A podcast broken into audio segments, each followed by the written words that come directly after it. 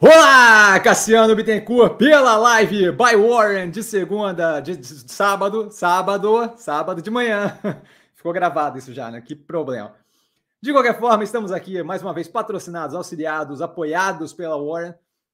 Lembrando, como sempre, link deles aqui embaixo, clicando pelo canal para abrir conta, que é gratuito, conhecer os fundos e conhecer a operação da Warren ali, que tem um sistema de cobrança diferente, que acaba facilitando bastante, auxiliando bastante para quem é menor investidor, tá? Eu comentei isso na live de número 1.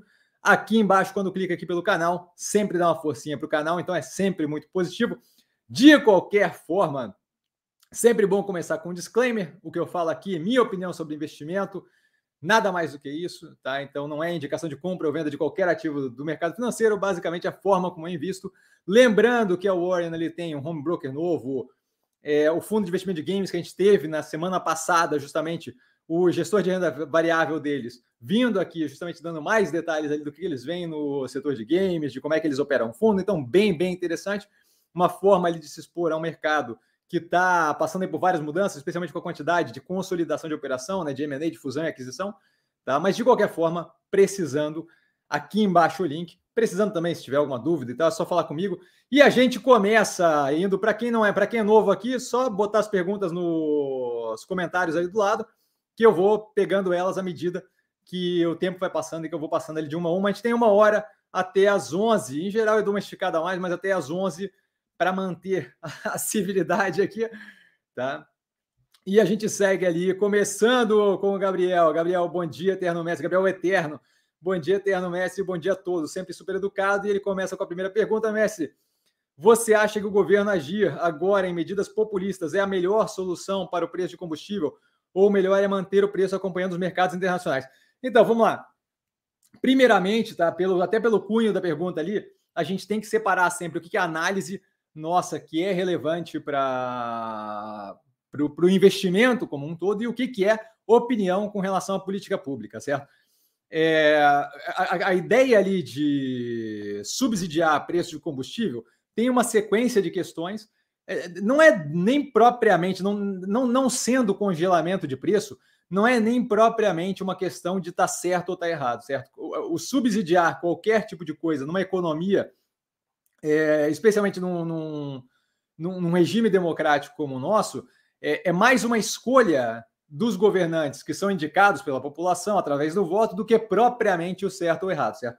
Então, assim, quando você subsidia combustível, você tem ali uma parte que auxilia logística, tá? A parte do diesel que vai para caminhões. Vale lembrar que tem um pedaço daquilo ali que é pago por micro, microempresário, que é justamente o caminhoneiro que tem um caminhão próprio, e tem um pedaço consideravelmente maior que entra no custo das transportadoras, que são grandes operações e que tem ali vários caminhões. Então, assim, você não está subsidiando só o caminhoneiro individual, você está muito mais subsidiando grandes transportadoras, tá?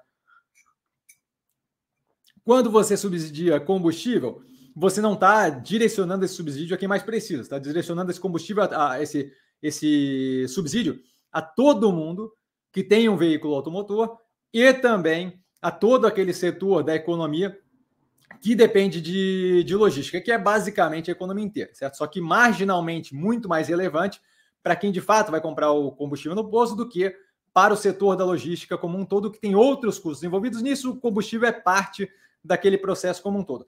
Então, assim, é, a, a pergunta que se faz quando você vê a questão do subsídio não é nem tanto o é populista ou não é populista. A gente tem uma situação de aperto é, com subida de, de preço do petróleo, que, que é uma situação real. É muito mais uma pergunta de onde é que eu gostaria de usar é, o dinheiro que eu tenho do contribuinte, certo? O dinheiro que está no tesouro, o dinheiro que é pago impostos, para auxiliar a população. Porque se eu penso, por exemplo, e aí só speedballing, só, só dando uma, uma, uma ideia de exploração um pouquinho maior aqui. Se eu penso em reduzir o efeito da inflação sobre o consumidor, sobre o, o, o, não é nem o consumidor, sobre o, a pessoa que paga imposto, eu tenho outras formas de fazer isso que não precisam ser subsidiando combustível, que pega muito, uma gama muito maior de gente do que as que efetivamente estão passando por uma maior necessidade, certo? Então, se eu uso o capital que eu vou usar para subsidiar combustível, para, por exemplo, subsidiar alimentação básica, eu consigo direcionar esse subsídio muito mais a quem de fato precisa, a quem de fato tem uma dificuldade, não a quem está é, deixando de investir um pouco mais de bolsa porque a gasolina está mais cara, tá? É, mas eu consigo auxiliar especificamente quem precisa através do subsídio, por exemplo, a alimentação básica, e eu não deixo de estar dessa forma combatendo a inflação, certo? O efeito da inflação, não a inflação em si, mas o efeito da inflação. Por quê? Porque o que ele vai pagar, o que, o que, o que o, a pessoa vai pagar mais naquele índice do IPCA ou qualquer um dos índices que você, que você queira escolher, o que a pessoa vai pagar mais é, como consumo em geral, não vai ser reduzido no combustível, que pega uma gama muito maior de pessoas, incluindo uma quantidade considerável que não precisa, e seria muito mais é, efetiva para reduzir a inflação, o efeito da inflação em justamente quem precisa. Se eu reduzo, por exemplo, se eu subsidio, por exemplo, a alimentação básica. Deveria ser feito assim, Cassiano? Você está falando que essa maneira. Não, eu estou falando que assim, ó, quando você decide onde subsidiar, não é uma decisão de correto ou incorreto. É uma decisão de como é que a nossa nação pensa é, as prioridades do uso do dinheiro público, certo? Então, essa parte não é propriamente um julgamento que vem vinculado a o que, que é, ah, como é que deveria ser feito, como é que não deveria ser feito. Tem inúmeras op opções, várias delas a gente não sabe efetivamente o resultado final, quão efetivo seria, mas a gente tem uma ideia de quais são melhores e quais são piores. Eu, Cassiano, como opinião pessoal, não acho que subsidiar combustível é a melhor forma de fazer, e aí deveria ter, muito provavelmente, um pensamento um pouco mais amplo de definição médio longo prazista de política pública, justamente visando pô, como é que a gente consegue lidar com esse tipo de coisa sem focar na, no combustível. Aí por que, que o foco é o combustível? O foco é o combustível porque a gente tem sim um efeito é, que deve ser muito mais visível e que deve afetar a popularidade como candidato é, se o preço do combustível começa a subir, como for agora o diesel, se não me engano, foi 28%, numa raquetada só. Estava defasado, não estou dizendo que é certo ou errado, mas estou dizendo foi uma paulada numa raquetada só. Aquilo ali marca as pessoas. A gente está vendo aí é, cidades com 10, 11 reais é, o preço da gasolina, o do litro da gasolina. Então, assim, isso daí acaba afetando o psicológico do, do consumidor e, e, e que, que não deixa de ser uma pessoa que vota, né? Então, acho que sim temos em uma questão muito mais é, populista de tentativa de manutenção de popularidade, angariar voto, tá tanto no, na política pública sendo executada quanto nos comentários de vários dos candidatos à presidência. Tá? Tem vários comentários ali que, que, novamente, populismo também. Se tivesse no poder, seria tão populista quanto. Então, a questão não é nem de, de quem tem na mão a caneta, a questão é de, de toda a, a, a, a ida na direção de tem que se controlar os combustíveis. Acho que teriam outras formas de resolver isso. Volto a reforçar, não é propriamente o ponto quando a gente está avaliando investimento em bolsa, a gente não está tentando definir política pública, a gente está tentando responder as que estão sendo feitas. Então é muito mais avaliar qual é o efeito daquilo no mercado. Não acho que é o mais positivo. Acho que é tocar fogo em dinheiro com uma coisa que vai fazer pouca diferença, mas de qualquer forma, é decisão do, do executivo, tá? E acho que sim, dado os moldes que a gente tem no setor de combustível no Brasil hoje em dia, a gente não tem outra forma de fazer que não impeça importação, que não evite, que, que, que não acabe causando desabastecimento, que não seja o acompanhamento dos, do, do mercado internacional. Se você quer fazer usar a Petrobras para fazer política pública, ela não pode ser uma empresa de capital misto, ela teria que ser completamente estatal. E aí, novamente, é mais um questionamento. Sai o lucro da Petrobras, eu quero fazer usar aquilo para reduzir preço de combustível, eu quero usar aquilo para outras políticas públicas que sejam mais importantes volto a reforçar, é um questionamento muito mais do que a gente quer como nação, do que propriamente do que é certo ou errado, tá? Desse jeito. Quando fala assim congelamento de preço é outros 500, mas quando eu falo de subsídio é uma decisão do que fazer com dinheiro público, certo? Então é muito mais uma questão de para onde estamos direcionados do que certo ou errado, tá, Gabriel? Espero ter sido claro. Carlos, bom dia, mestre Cassiano, bom dia a todos, sempre super educado. Carlão, bom dia.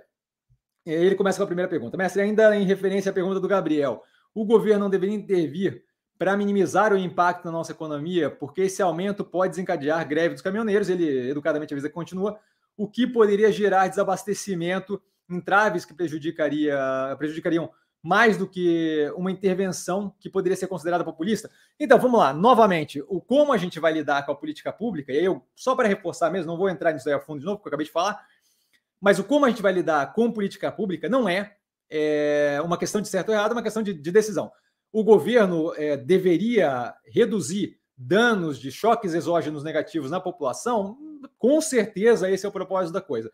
Não é à toa que a gente tem é, o, o, Bolsa Família, tinha o Bolsa Família, agora é, não sei o que, verde amarelo, sei lá o que, que é, mas não é à toa que a gente tem é, programas sociais para habitação, para alimentação básica, para escola, para estudo, e por aí vai, tá? Poderia ser desenvolvido muito mais isso? Com certeza. A, a, ideia que a gente tem que compreender é que uma vez o dinheiro entrando na máquina ali da administração central, eu não preciso que o dinheiro vindo de petróleo seja vinculado a subsídio em petróleo, certo? Eu posso fazer uma política pública que use aquele capital que vem de um petróleo que está mega, super, ultra inflacionado e que vá para outras coisas que talvez tenham maior benefício. Então não é que o governo não deveria reagir e intervir. O governo está ali, em grande parte, para garantir que a gente possa aproveitar da, de, de, uma forma, e aí depende novamente da, da, do direcionamento público, mas em geral, é, de uma forma menos desigual e, e mais. É, e aí não se prendam a palavra, mas desenvolvimentista do país, tá? para que a gente vá para frente como nação.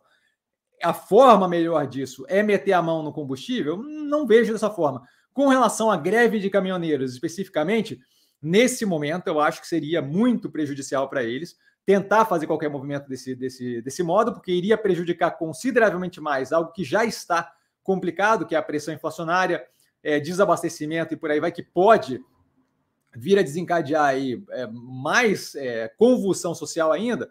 Então, acho que nesse momento eles não só não teriam apoio da população, como, como foi em 2018, como a gente viu na última tentativa a quantidade de liminares é, publicadas para evitar que aquilo ali pudesse fechar via, para evitar que aquilo ali pudesse simplesmente travar as coisas, e justamente já trabalhando com a possibilidade de tratar como lockout a parada de caminhoneiros que sejam de transportadores, porque daí não é um caminhoneiro pessoa física ou autônomo ou ME, tá? microempresário, microempreendedor, é, fazendo, manifestando a vontade. Aí é uma empresa jogando para justamente é, poder ter um maior poder de troca ali. Aí constitui lockout, não constitui greve, é outros 500.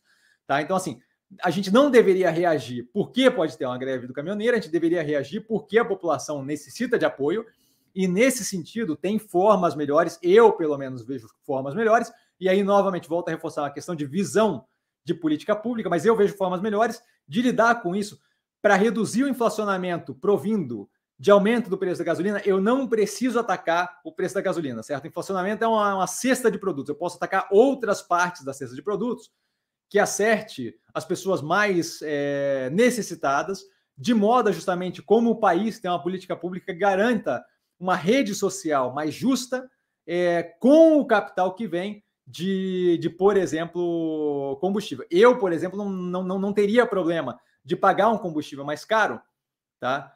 Se o dinheiro do subsídio fosse para algo que fizesse diferença para quem, por exemplo, não tem o que comer de manhã, certo? Eu acho que essa é a relevância da coisa como um todo. Então, se o lucro da Petrobras, mesmo estando estratosférico, fosse utilizado para subsidiar o lucro que vai para o governo, né? o lucro que vai para o tesouro, o lucro que ele ganha como dividendo como acionista. Se aquele lucro fosse utilizado para subsidiar outras coisas como alimentação básica, é, saúde, por aí vai, para mim seria zero de problema pagar mais em, em gasolina. Você entende? Porque dado que eu sou alguém que consigo aguentar aquela inflação com menos dano à minha, à minha saúde financeira e a pessoa que está pagando milho, soja, trigo ou derivados daquilo em preços estratosféricos, ela deveria ter algum nível de auxílio com a grana que vem justamente do dividendo de coisa. Mas eu já estou entrando em política pública que eu acho que esse não é o ponto.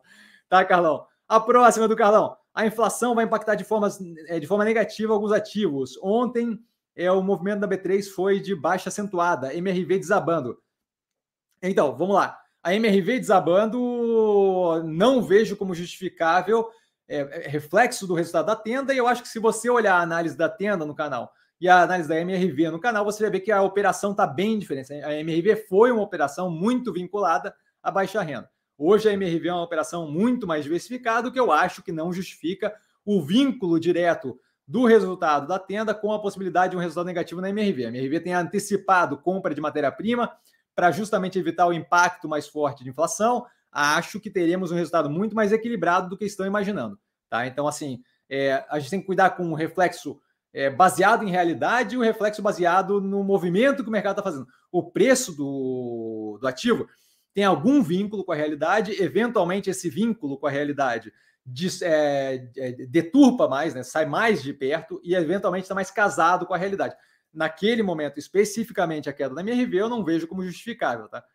E ele continua, mestre, havia em queda constante. Sei que não temos bola de cristal, mas existe algum preço limite para queda? Não existe preço nenhum limite para queda de nenhum ativo, é zero preço limite, tá? Levando em consideração os resultados e indicadores da companhia, não existe por quê? Porque o preço do ativo é definido, especialmente no curto prazo, com base em demanda e oferta. Enquanto tiver mais capital vendendo via do que comprando, aquilo ali vai continuar caindo. Não depende da realidade das coisas. Tá? A gente viu Ocean, é, OGXP3, a OGX, a antiga petroleira do, do Wake, subir 1.700% antes da galera perceber que não tinha fundamentação aquilo ali e derreter e violentamente cair basicamente um real. Tá? Então, assim, é, a oscilação do preço no curto prazo é muito mais fruto da percepção do investidor do que propriamente vínculo com a realidade. Médio e longo prazo, aquela percepção tende a não conseguir ignorar, ignorar o que de fato está acontecendo, e aí sim eu tenho, começo a ter um vínculo e um casamento entre o que está acontecendo na vida real e o que eu tenho de preço do ativo. Tá? Carlos, a pergunta visa eu aumentar os aportes que vem fazendo desde os 10 reais e os últimos nos 3,40. Daria espaço de 15% para cada aporte novo, mas não vejo como problema. 3,33 foi o preço agora pego novamente essa semana para o cliente novo. Penúltimo movimento, e aí a gente acabou de alocar 100% do cliente novo com o MRV nos 10,53, se não me engano, acho que foi o preço pago, tá? Então, assim, daria um espaço maior dos intervalos de alocação de 10, 15%, mas não vejo problema em, continu em continuidade na alocação ali, tá? Naldo Navia, eu tô falando. Bom dia, Cassiano. Bom dia, pessoal. Bom dia, Naldo da Vodka Água de Coco. Fernando, fala, Cassiano. Bom dia a todos. Sempre super educado. Fernando e o Naldo também.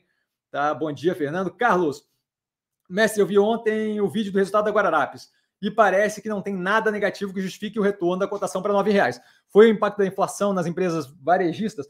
Olha, eu acho que foi um impacto de várias coisas, tá? Mas muito mais. Isso aqui não tá dando aqui, não vai.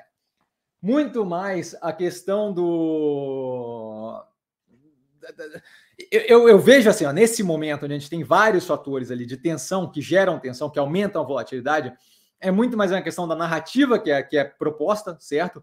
É, assim como se você olhar o resultado da Via, é, não, não vejo sentido para derretida violenta, mas é muito mais. É, no dia que havia divulgou o resultado, eu já via a galera falando, ah, um pouco mais próximo da, da recuperação judicial. Eu, eu, eu não consigo entender onde a galera vê aquele resultado e vê recuperação judicial. Obviamente, nunca vem embasado por nada, né? Só uma fala jogada ao vento. Mas assim, é, pode ser.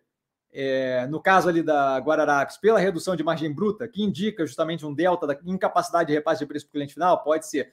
Pode ser o efeito negativo que tem pontual tá, da transformação digital no, nas margens EBITDA e lucro pode ser. Eu não vejo isso como problema, certo? A gente tem ali uma operação que passou pela, pela pandemia de uma forma robusta, a alavancagem não me incomoda.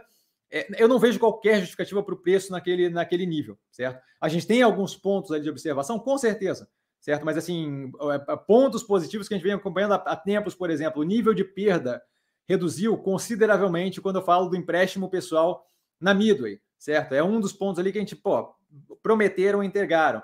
É, a alavancagem, mesmo com todo esse processo de passagem por pandemia, continua muito positivo. Grande parte da inflação que a gente tem nesse momento é muito causado, é, é, não é causado, é reforçado pontualmente pela questão da, da guerra, certo? Então a gente deve ter alguma pressão inflacionária futura, com certeza. Quanto tempo a Rússia aguenta naquela situação? certo? Eu, eu não vejo aquilo ali, eu não vejo a capacidade da Rússia se manter é, naquela situação por muito tempo, porque ou ela se mantém naquela situação por muito tempo e afunda e derrete como país, como economia, ou, e aí perde relevância, aí pouco importa se ela está é, brava ou não, tá? Ou então aquilo ali tende a, a, a ter algum nível de volta para a normalidade, seja isso por tomada de poder por outra força, seja isso por é, é, é, é, lobby mais forte, aí lobby eu tô falando, lá eles não fazem lobby, né? Lá eles envenenam e assassinam, mas assim, lobby mais forte de oligarca e por aí vai, tá? Então, assim, aparentemente já tem conversas de alguns oficiais é, russos ali de alto escalão comentando a sensação de ter sido traído porque não estavam a par da invasão da Ucrânia, nem que se ia ser feito desse jeito. A guerra, para quem está acompanhando, a guerra da Ucrânia, eles eles eles estão com uma cacetada de dificuldade, assim, tá? Eles, eles não está sendo um passeio no parque nem de perto.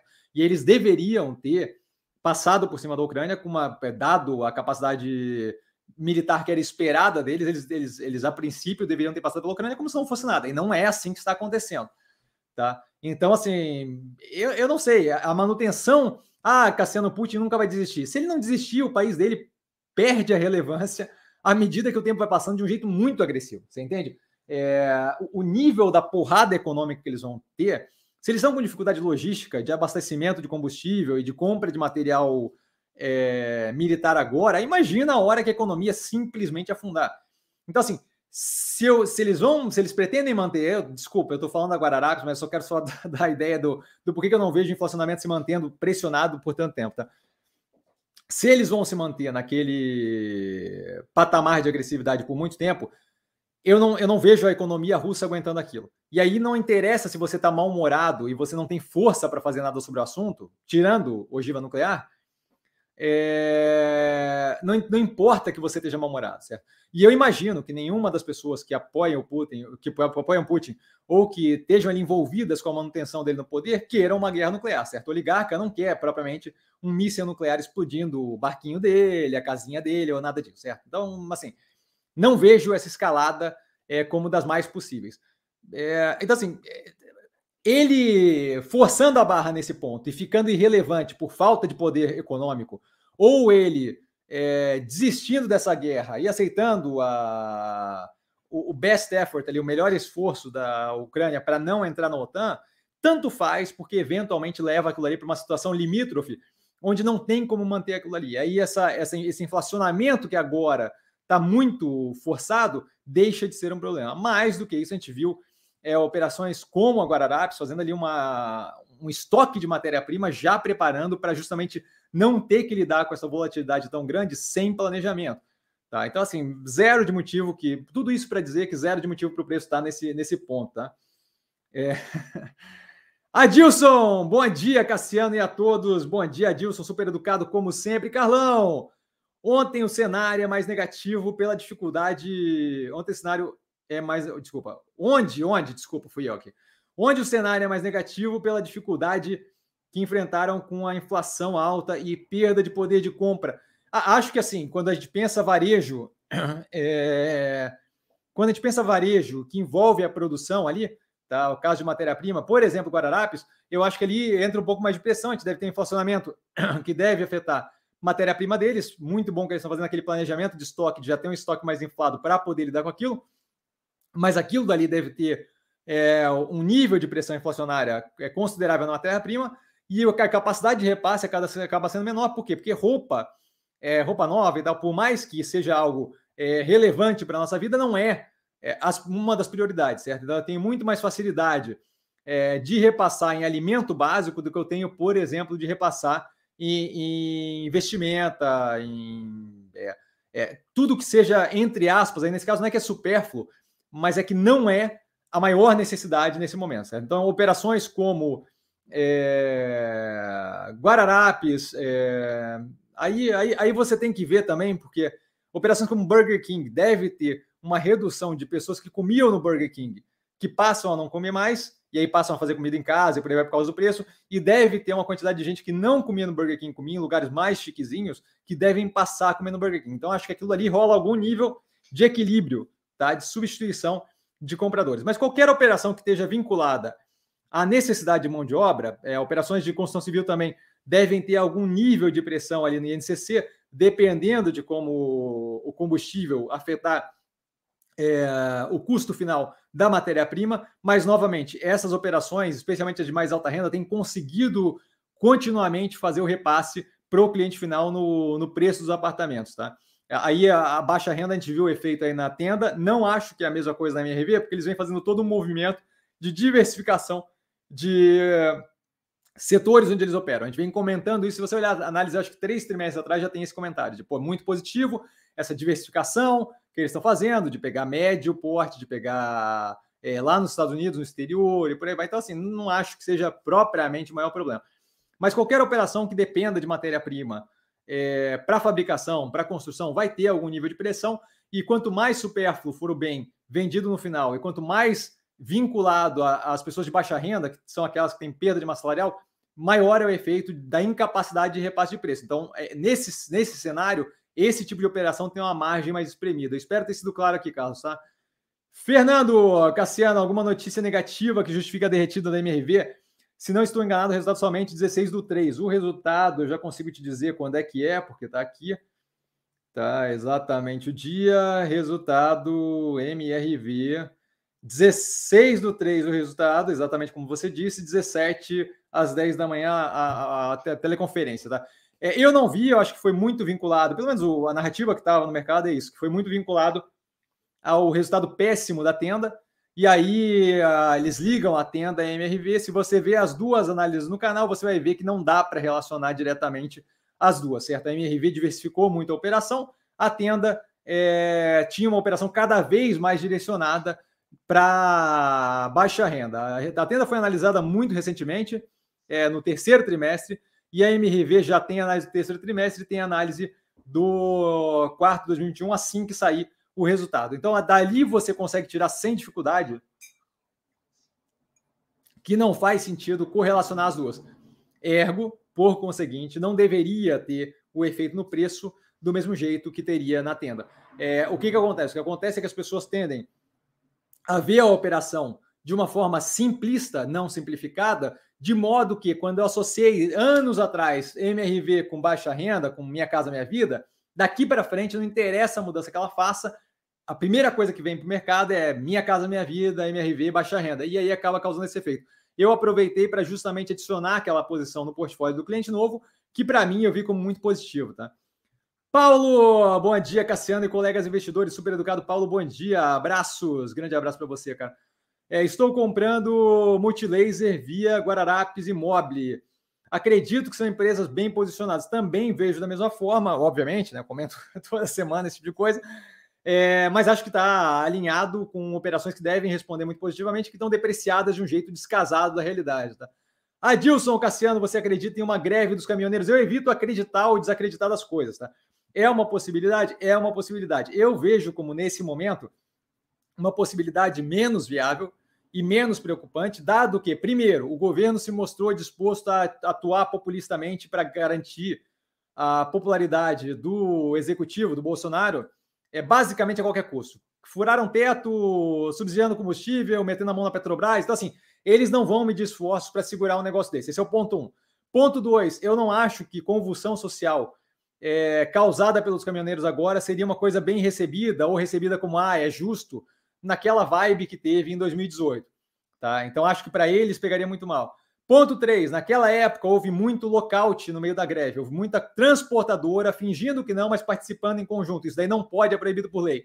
Na última vez que a greve dos caminhoneiros foi tentada, a gente viu a quantidade de liminar dada para evitar bloqueio de via e por aí vai. O que enfraqueceu consideravelmente a tentativa de fazer greve naquele momento. Acho que nesse momento agora seria pior ainda.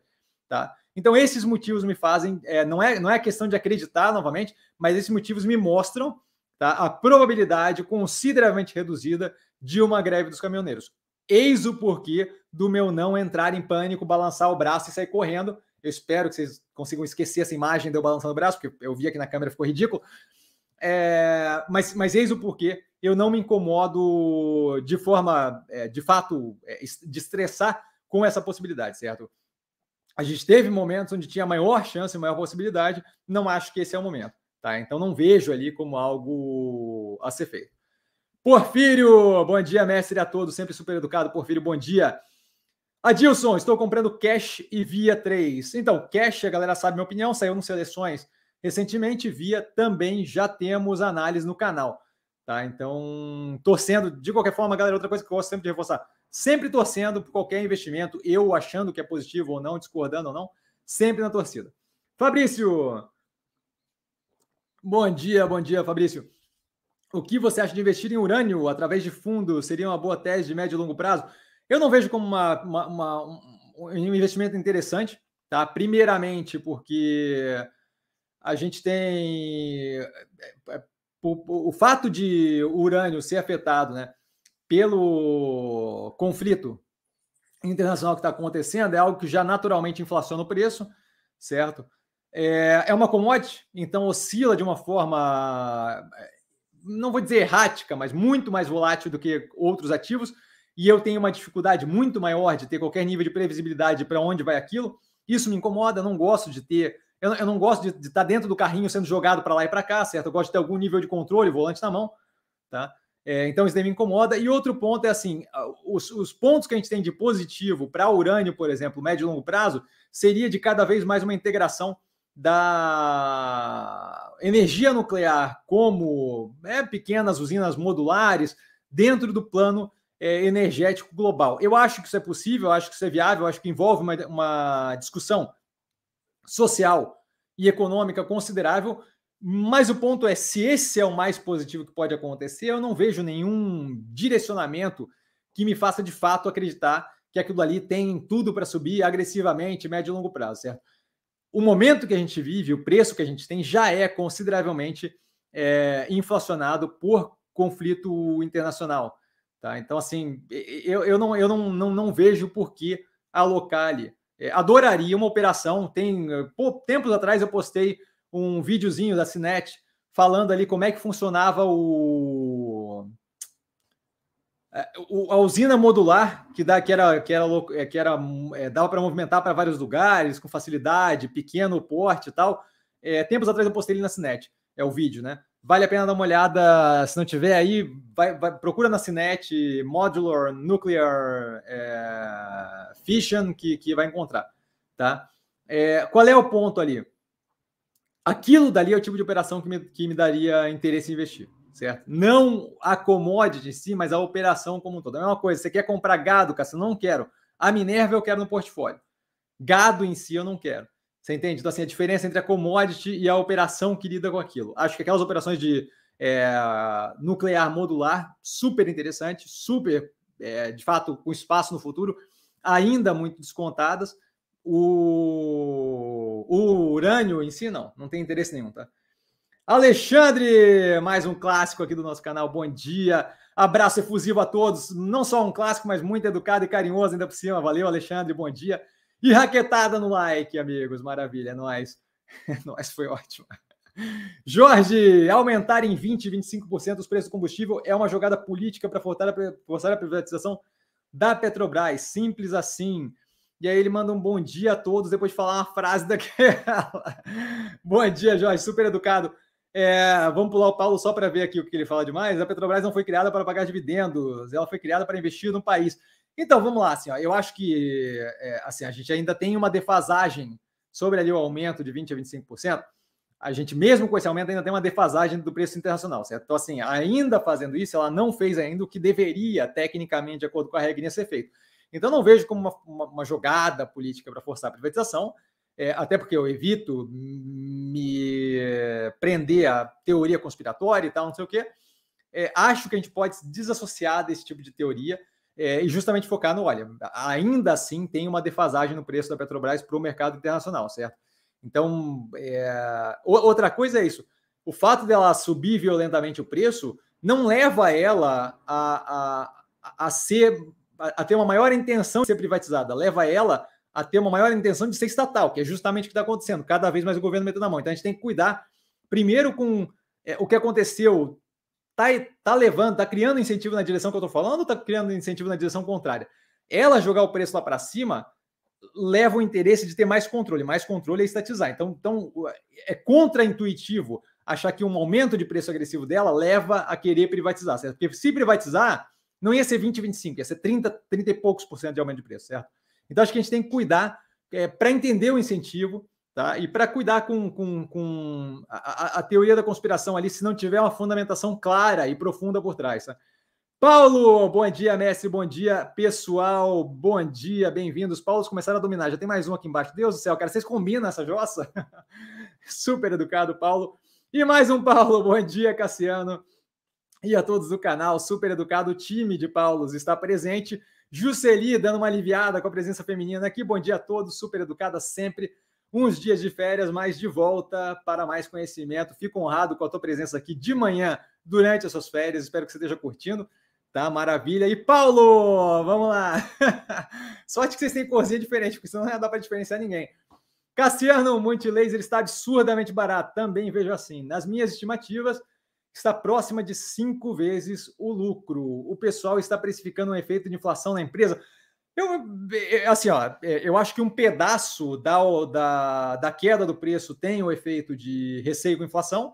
Eu acho que um pedaço da queda do preço tem receio dos efeitos do, da redução do IPI na operação da empresa, e aí teria que avaliar mais a fundo quanto ali tem de efeito ou não. Eu acho que um pedaço tem efeito com a possibilidade de um conflito internacional é, atrapalhar na logística de transporte de peças e matéria-prima e por aí vai. Acho que sim. E acho que tem um pedaço gigantesco que tem a ver com a operação ter baixo volume, a galera ter entrado em pânico generalizado e simplesmente soldado papel. Esse pedaço que eu falei agora é justamente o pedaço que me faz não ver qualquer relação de realidade com a operação no que tange o preço do ativo. Então, zero preocupado com a operação, tá? E acho que sim, tá absurdamente barato. Vamos lá. Paulo, MRV caiu porque o pessoal está pensando que o resultado virá parecido com a tenda. É isso que me parece, tá? A gente não tem como falar categoricamente do porquê que o mercado está fazendo o que está fazendo. Por quê? Porque é conjunto de um monte de gente envolvida e eu não leio a mente de ninguém que dirá de um conjunto daquele tamanho, certo? Mas aparentemente a ideia é essa. Ficaram com receio por causa do resultado da tenda e aí vinculam a MRV de forma forte com, com baixa renda, o que antigamente era real, hoje em dia não é mais o caso, tá? E isso explicado agressivamente na análise da MRV. Terceiro trimestre já está no canal, lá eu abro novamente toda a parte da diversificação, que não é um negócio que é feito agora, tá? Que vem fazendo há muito tempo. Quando eu boto, por exemplo, fluxo de caixa ali, resultado, tem toda a abertura do que, que vem da HS no exterior, do que, que vem de da MRV, o core, né, o original, do que, que vem da Lugo e por aí vai. Tá? Então, assim, é, hoje em dia com a Ciência, Ciência, Ciência, é, a gente tem ali um pedaço, uma participação considerável também em média renda, então não faz qualquer sentido, mas é, imagino que sim seja isso. Clair, bom dia, mestre investidores, super educado Clair, mais um clássico do canal.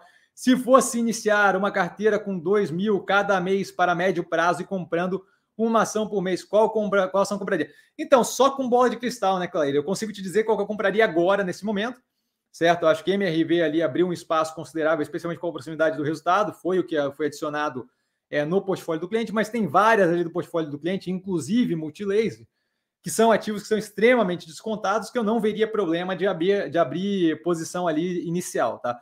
O, o 2 mil a cada mês, você entende que eu não tenho como falar, porque daqui a um mês o preço pode ser completamente diferente, certo? Eu não tenho como, como, como dizer daqui a dois meses. É, por que que, pô, pô Cassiano, por que, que é, é, por isso então que você é maluco, fica acompanhando o mercado e podcast e falando com a gente, vendo notícia o dia inteiro? Sim, porque todo dia, cada coisa que acontece muda um pouco a minha percepção do mundo e aí, por conseguinte, muda um pouco o que eu tenho de alimento para o meu processo de tomada de decisão, certo? Então, se eu, eu querer, eu recebo notícia ali no Feedly, eu recebo, sei lá, 1.500 todo dia, certo? Se eu projetar isso para um mês, você vai querer que eu faça uma conta de como é que vai estar daqui a um mês, supondo 1.500 notícias por dia no Feedly, média, mais 60 horas semanais de podcast. E aí, porque em velocidade 2, né? O que eu gasto efetivamente são 30 horas mais ou menos é, da minha semana com podcast. É, eu não consigo, você entende que eu não consigo projetar onde vai estar o mundo daqui a um mês, eu não consigo projetar semana que vem. Se você me perguntar o que você compraria na sexta-feira, eu não consigo te dizer. Por quê? Porque todo dia, o tempo todo, tem informação nova. A ideia do canal é justamente essa, certo? A ideia do canal é que você possa vir aqui, tirar dúvida comigo na live do sábado, fechando a semana, na live de segunda, abrindo a semana, movimentos da semana te deu uma ideia de como é que estão posicionados os preços, compondo a teste, deu uma ideia do que eu vi da semana passada, o que está passando na minha cabeça, o que, que eu estou avaliando. As análises te mostrem como é que está o andamento econômico, financeiro, operacional, setorial das empresas. E os seleções possibilite que você revisite temas o tempo todo que você quiser. Então não tem como dizer, ah, mais um Instagram, que ah, deu uma emergência, tô, tô com dúvida, tô confuso. Cassiano tá lá sempre respondendo. Ontem eu estava batendo papo 11h58 da noite, meia-noite aqui, tá? Então, é, essa, essa é a grande ideia do canal. É dado que justamente não tem como prever. Então, não tenho como te dizer daqui a um mês. Se você me perguntar daqui a um mês, Cassiano, segunda-feira, tô no Insta, o que, que você vê de mais interessante agora? Aí é tranquilo de falar. Você entende? Porque daí tá tudo na minha cabeça do que aconteceu nesse período de um mês. E aí eu tenho como dar alguma visão balizada sem prever o futuro, certo, Clay? Adilson, sei que você não investe em Cogna, porém tem alguma visão sobre a empresa? Tem uma visão bem clara sobre a empresa, vejo como bem positiva a médio e longo prazo. A empresa está analisada com o terceiro trimestre de 2021 no canal. É um ativo que está no radar, não é que eu não, não invisto nesse momento, não é um ativo, é um ativo que me surpreendeu positivamente o resultado, tá? O resultado e a estruturação que eles fizeram durante a pandemia, tá?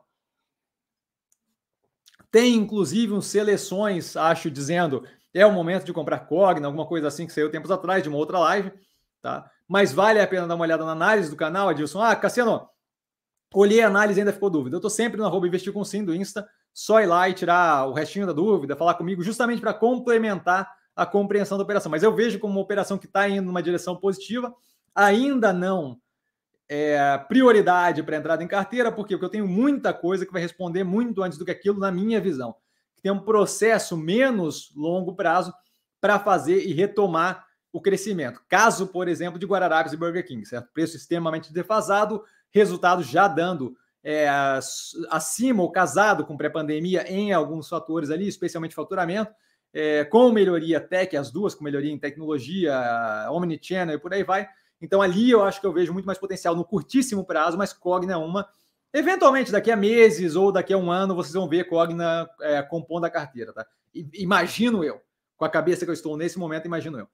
Giovanni, bom dia, Cassiano e amigos. Bom dia, Giovanni, super educado. Pode falar um pouco sobre multilaser? Então, é, eu falei aqui um pouquinho antes, né? Você deve ter postado a pergunta algum tempo atrás.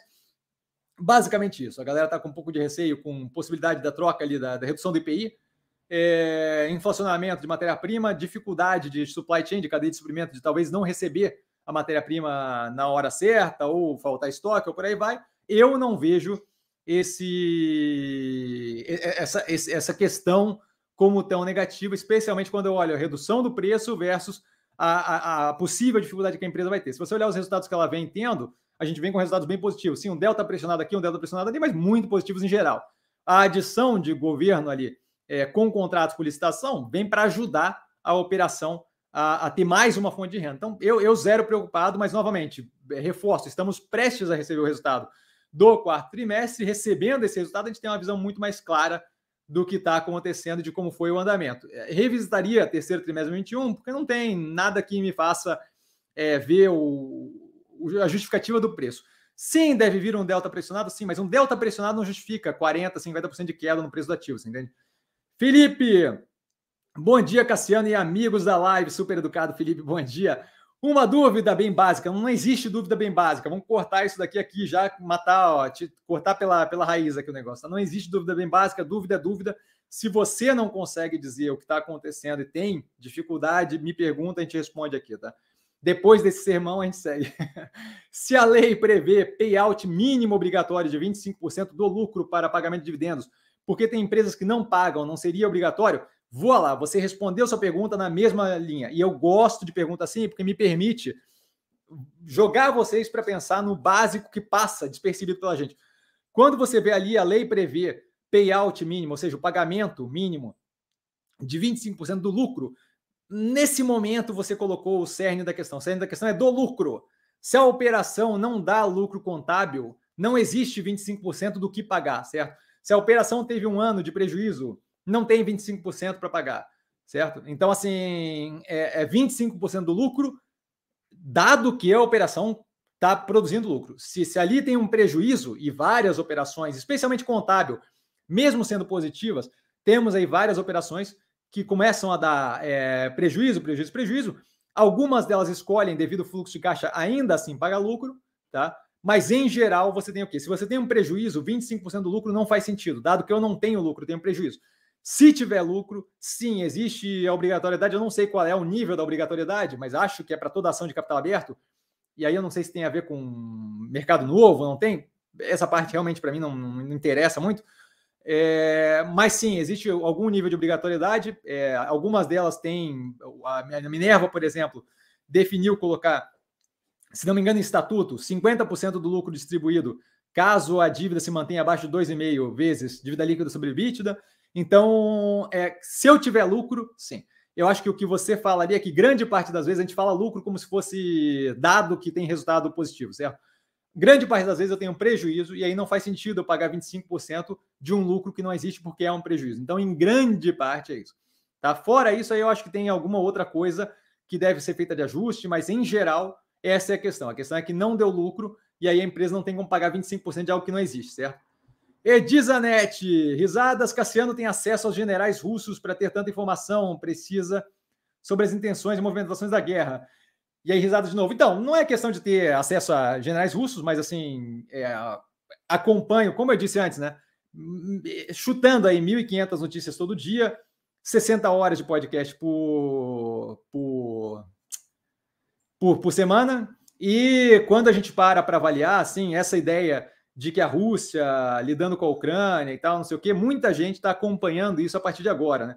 É, eu não estou acompanhando isso a partir de agora, esse movimento todo, esse processo todo que vem acontecendo, é um processo que, antes de ser um risco, 2014, quando a Rússia invadiu, invadiu a Crimeia e tal, é, todo esse processo foi acompanhado. A galera foi descobrir quem era Volodymyr Zelensky agora, o presidente da Ucrânia.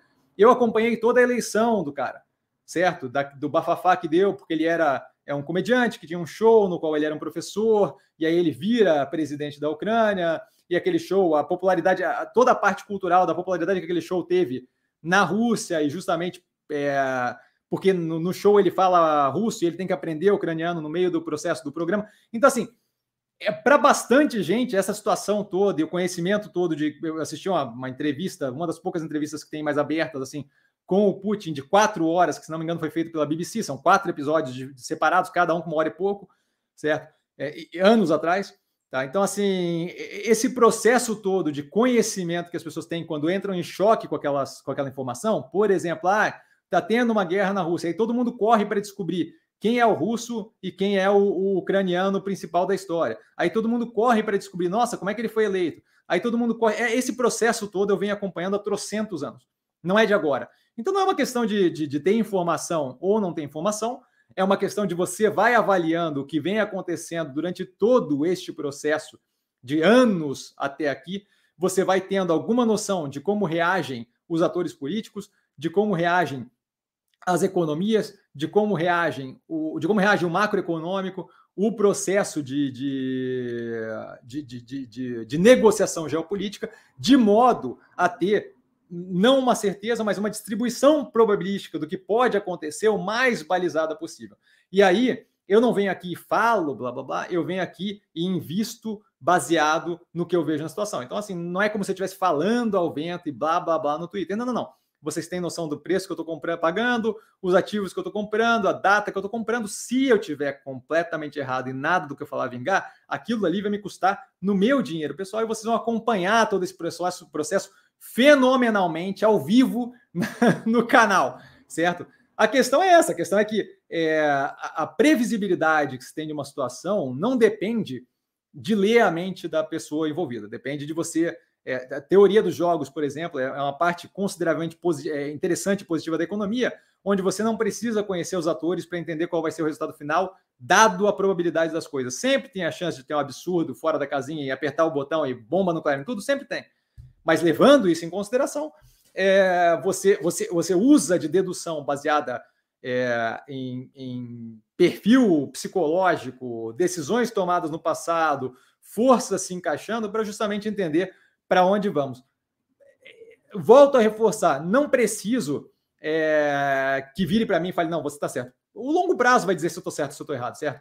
É, o que eu passo aqui é justamente baseado na fundamentação que eu tenho, na leitura que eu tenho, como é que eu vejo esse negócio médio e longo prazo. Se isso vai acontecer ou não vai acontecer, não foram poucas as vezes, não foram poucas as crises que a gente passou, de modo a justamente, no final a gente vê o que acontece, certo? A gente teve pandemia, a gente teve Joesley Day, a gente teve várias crises dessas.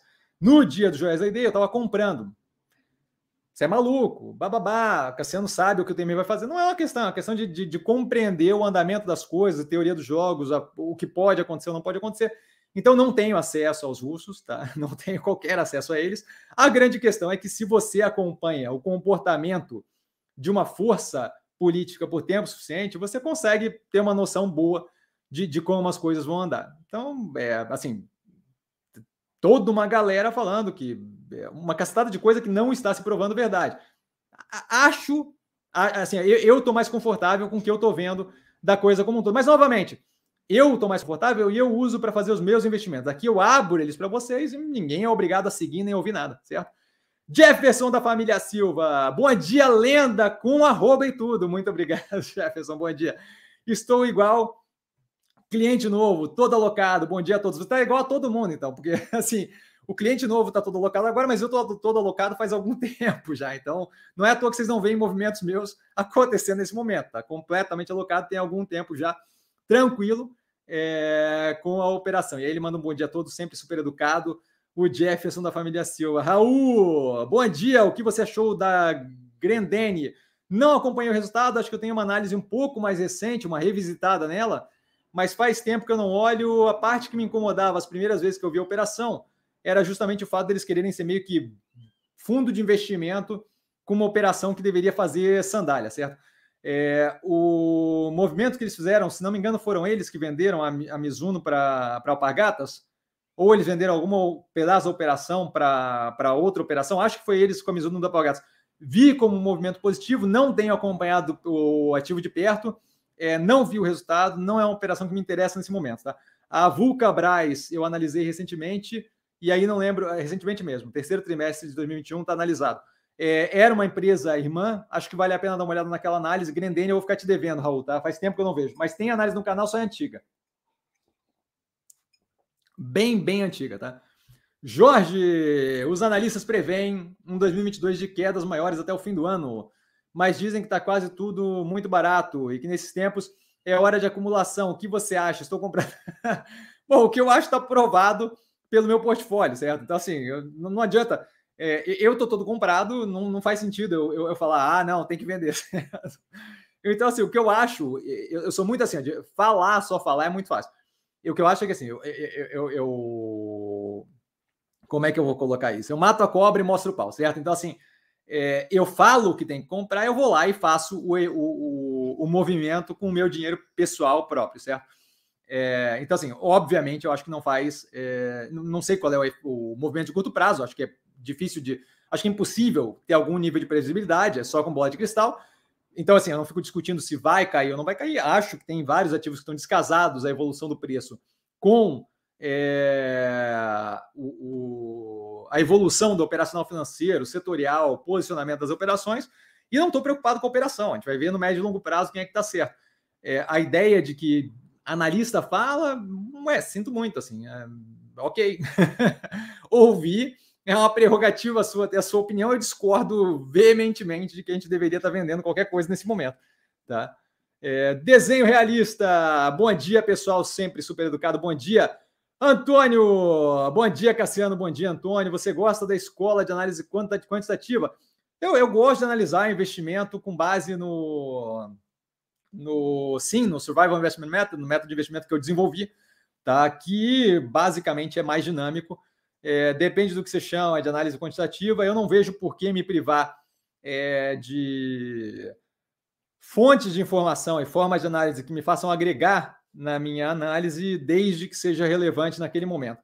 Então, eu procuro, às vezes a galera fala, ah, você tem uma análise fundamentalista. Não tem análise fundamentalista, tem uma análise ampla e, e, e, e, que é o que o método é, certo? Então, assim, eu levo em consideração a parte operacional financeira das empresas, às vezes é mais relevante, às vezes é menos, levo em consideração toda a forma como a gerência lida com, com o investimento, quanto é a consistência dos caras na tomada de decisão, quanto eles cumprem o que eles prometem, leva em consideração setores macro, micro, geopolítica e por aí vai, e procuro, no meio do período, não me desesperar com tomada de, de decisão mais, mais é, por terceiros, mais agressiva, ou política populista, ou procura estar preparado para as coisas como um todo.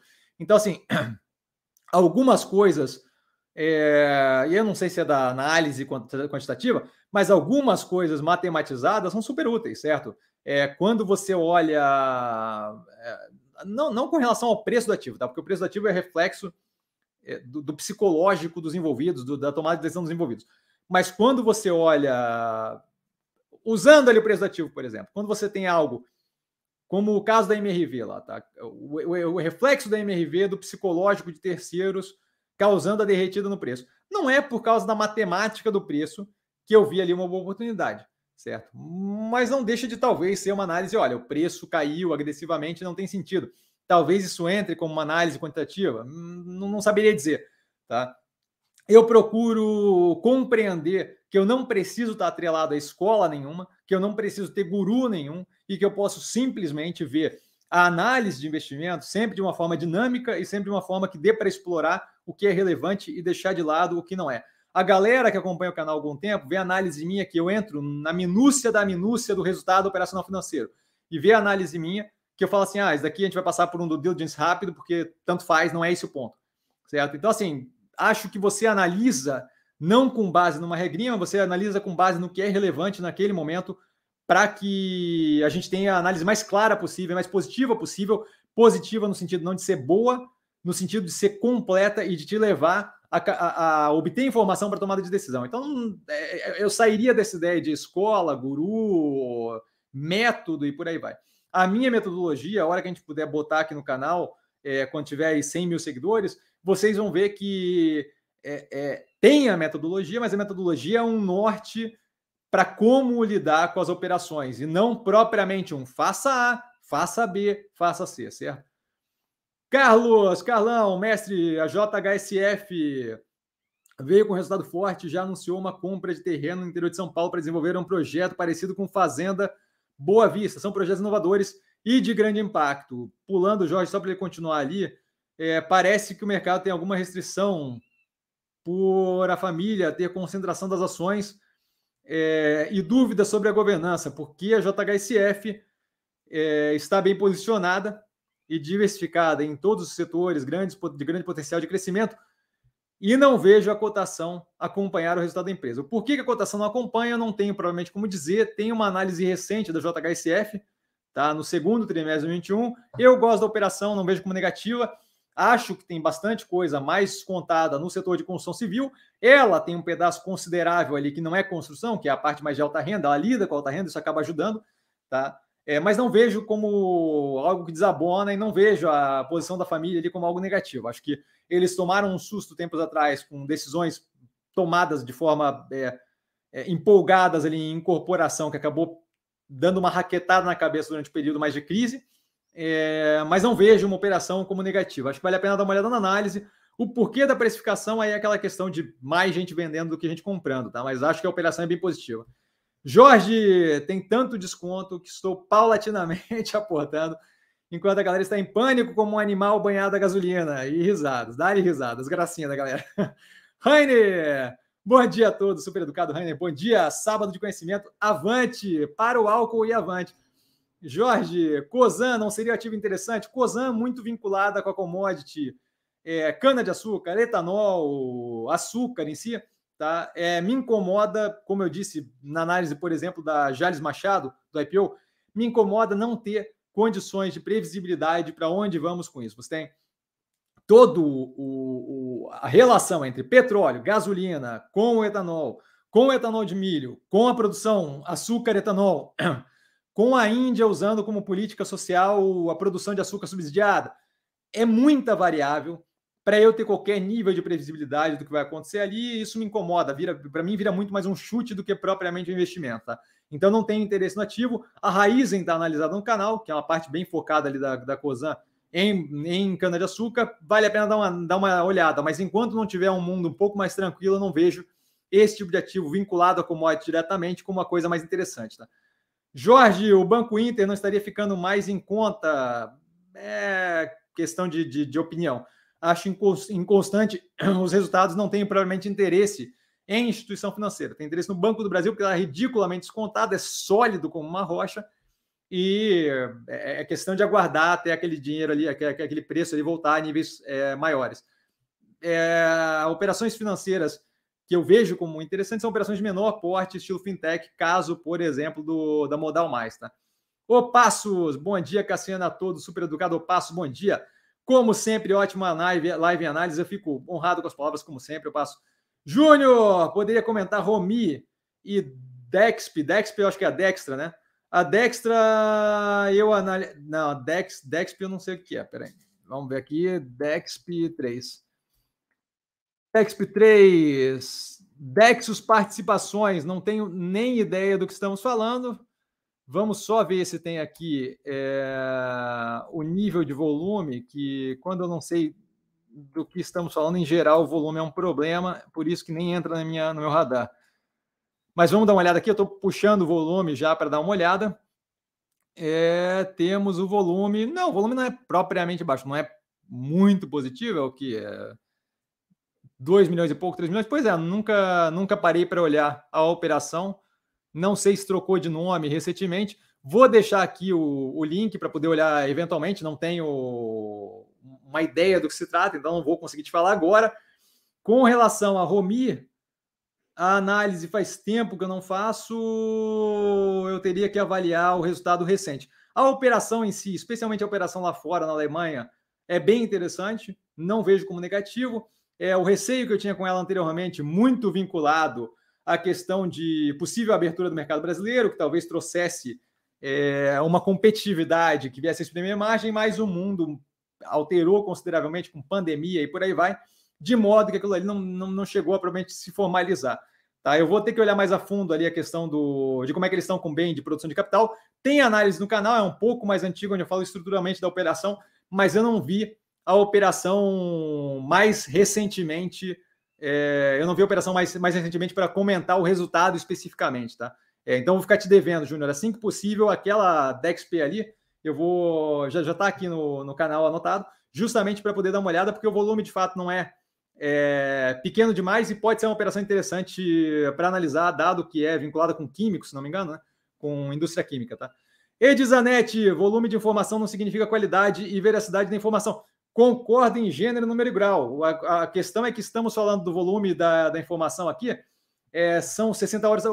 Vale a pena dar uma olhada no Instagram, que os meus podcasts estão abertos lá, tá? Mas só para dar uma ideia, só para dar uma ideia, estamos falando de Financial Times, Estamos falando de. Pera aí só um pouquinho. Aqui no Brasil, estamos. E aí, assim, acho que é complicado. Estamos falando de UOL, estamos falando de Exame, estamos falando de CBN, Estadão, é, Notícias Agrícolas, que com relação à parte agrícola é muito forte. É, estamos falando de CNN, estamos falando de o Globo, Scott Consultoria para Gado, aí Roda Viva, não sei como é que qualifica isso estamos falando de poder 360 e por aí vai, tá? Quando eu falo no exterior, só para dar uma noção também, vamos dar uma olhada aqui, eu estico um pouco mais a live. Estamos falando de NPR, National Public Radio, Financial Times, The Economist, PBS, Wall Street Journal, Axios, é, Marketplace, que mais? Political, que é forte para caramba em questão política americana, Wired, com relação à tecnologia, é, South China Morning Post, que é localizado em Hong Kong, muito forte para o cenário asiático. É, continuando aqui, só para dar uma noção, é, Marketplace, Market Watch, é, BBC, Bloomberg, uma cacetada de Bloomberg aqui. É, South China Morning Post de novo, que mais? Bloomberg, Bloomberg, Bloomberg. The Economist novamente. Só mais um pouquinho que tem mais coisa aqui. Isso aqui é só podcast, tá?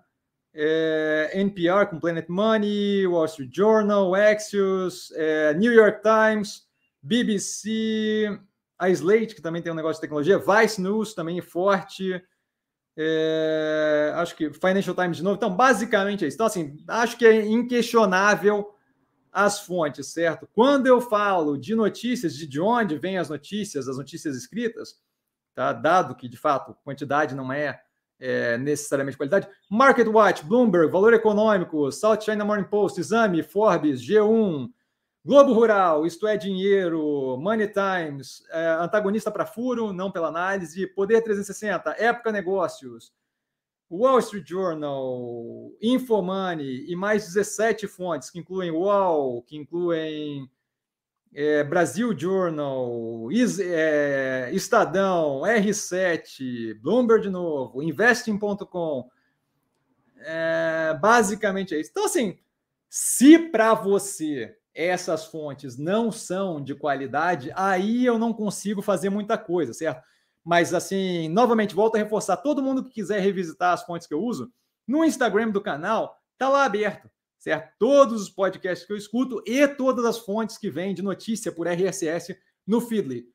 Com certeza, volume de informação não significa qualidade e veracidade, mas acho que as fontes que eu citei aqui têm algum, algum nível básico de embasamento. Então, assim, não sei se você quiser adicionar alguma fonte que tenha é, maior veracidade, justo, juro para você que eu olho lá no final e, e, e, comento e adiciono. Se for positivo, adiciono. Mas acho que assim, as fontes que eu citei ali não tem muito o que discutir, certo?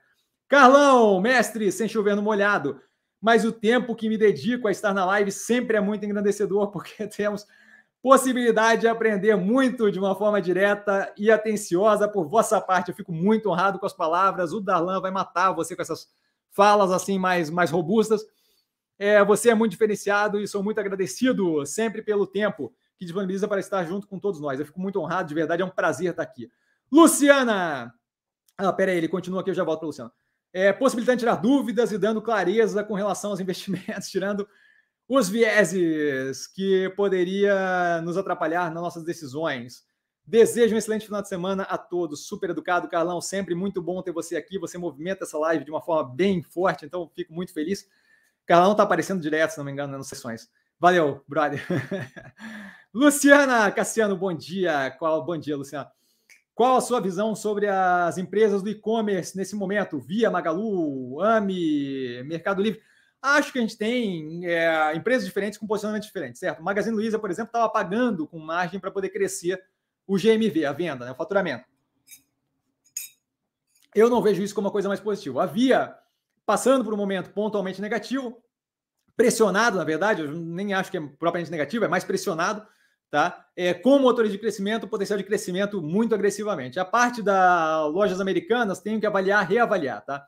Tiveram algumas questões aí, o site ficar é, indisponível por quatro dias é algo que me deixa um delta preocupado. O Mercado Livre teve um vazamento de 300 mil, de, de, de, de, teve um vazamento de dados de 300 mil clientes, certo? Então, assim, é, nesse momento, dado o custo de oportunidade, dado as operações que a gente tem como opção, eu prefiro me sinto mais confortável em Via, tá? Via está analisada o quarto trimestre já, Magalu tem análise um pouco mais antiga, mas a base é a mesma, tá? E lojas americanas, IB2W, quando era separado ainda tem análise, Mercado Livre eu nunca olhei, tá? Mas eu tenho interesse nessas operações na Via. Não tenho interesse em botar o meu real alocado em Via, não vai para nenhuma das outras operações nesse momento, tá? Faça você mesmo. Bom dia, professor. Bom dia a todos. Super educado. Faça você mesmo. E a gente vai fechando a live com o João. Realmente espetacular o seu trabalho. Parabéns, Mestre Cassiano. Eu fico honrado com as palavras de verdade, João.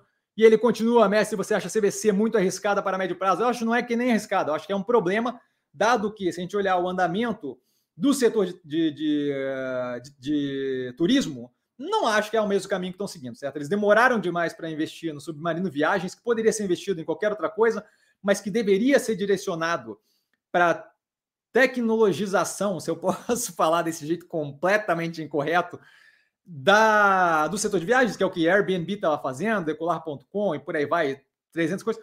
Eles tinham uma participação muito pequena quando aquilo começou a estourar e não investiram para a maior evolução daquilo. Eu entendo que o Brasil ainda é muito baseado ali em agências de turismo, mas não acho que é um negócio que a gente consegue, sem a migração de forma mais agressiva, transformar no negócio perene. Então, acho que cada vez mais eles vão ter ali um custo descasado entre o que eu tenho é, entre, entre o que eu estou provendo versus o meu custo.